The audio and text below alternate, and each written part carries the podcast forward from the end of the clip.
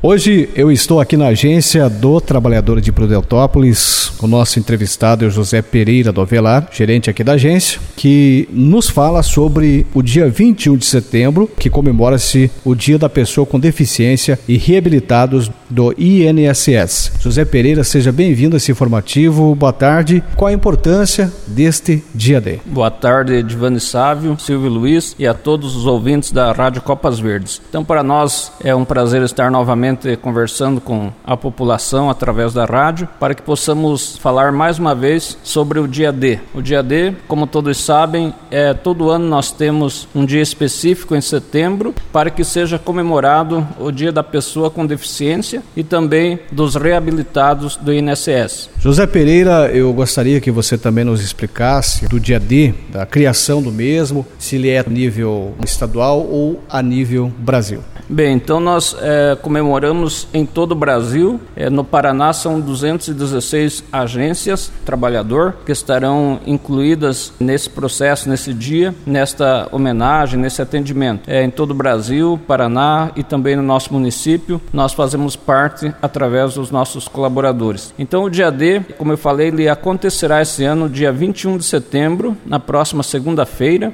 Para iniciar esta fala, eu gostaria de primeiramente parabenizar as pessoas com deficiência, aquelas que já estão inseridas no mercado de trabalho, as quais encontramos todos os dias, principalmente nos supermercados e em comércios médios. É, parabenizo também os comerciantes que têm contratado esses colaboradores, porque desta forma atendem à Lei 8.213-91 e o mais importante do que estar atendendo à lei é que que eles estão contribuindo para a socialização e a cidadania plena dessas pessoas. Assim, nesse dia D, que será segunda-feira, dia 21 de 9 de 2020, nós estaremos dando uma atenção especial às pessoas PCD, como chamamos, e também aos reabilitados do INSS. Fazemos o cadastro dessas pessoas que se dirigirem à agência, atualizaremos cadastros e verificaremos também possíveis vagas. Nós buscamos aí no comércio comércio aquelas empresas que possuem vagas nesse sentido e você chegando aqui na agência nós estaremos vendo caso a caso e pedimos também para que essas pessoas tragam seu currículo completo também para que possamos atendê-la melhor. E nós gostaríamos também de parabenizar pela sensibilidade, pela dedicação,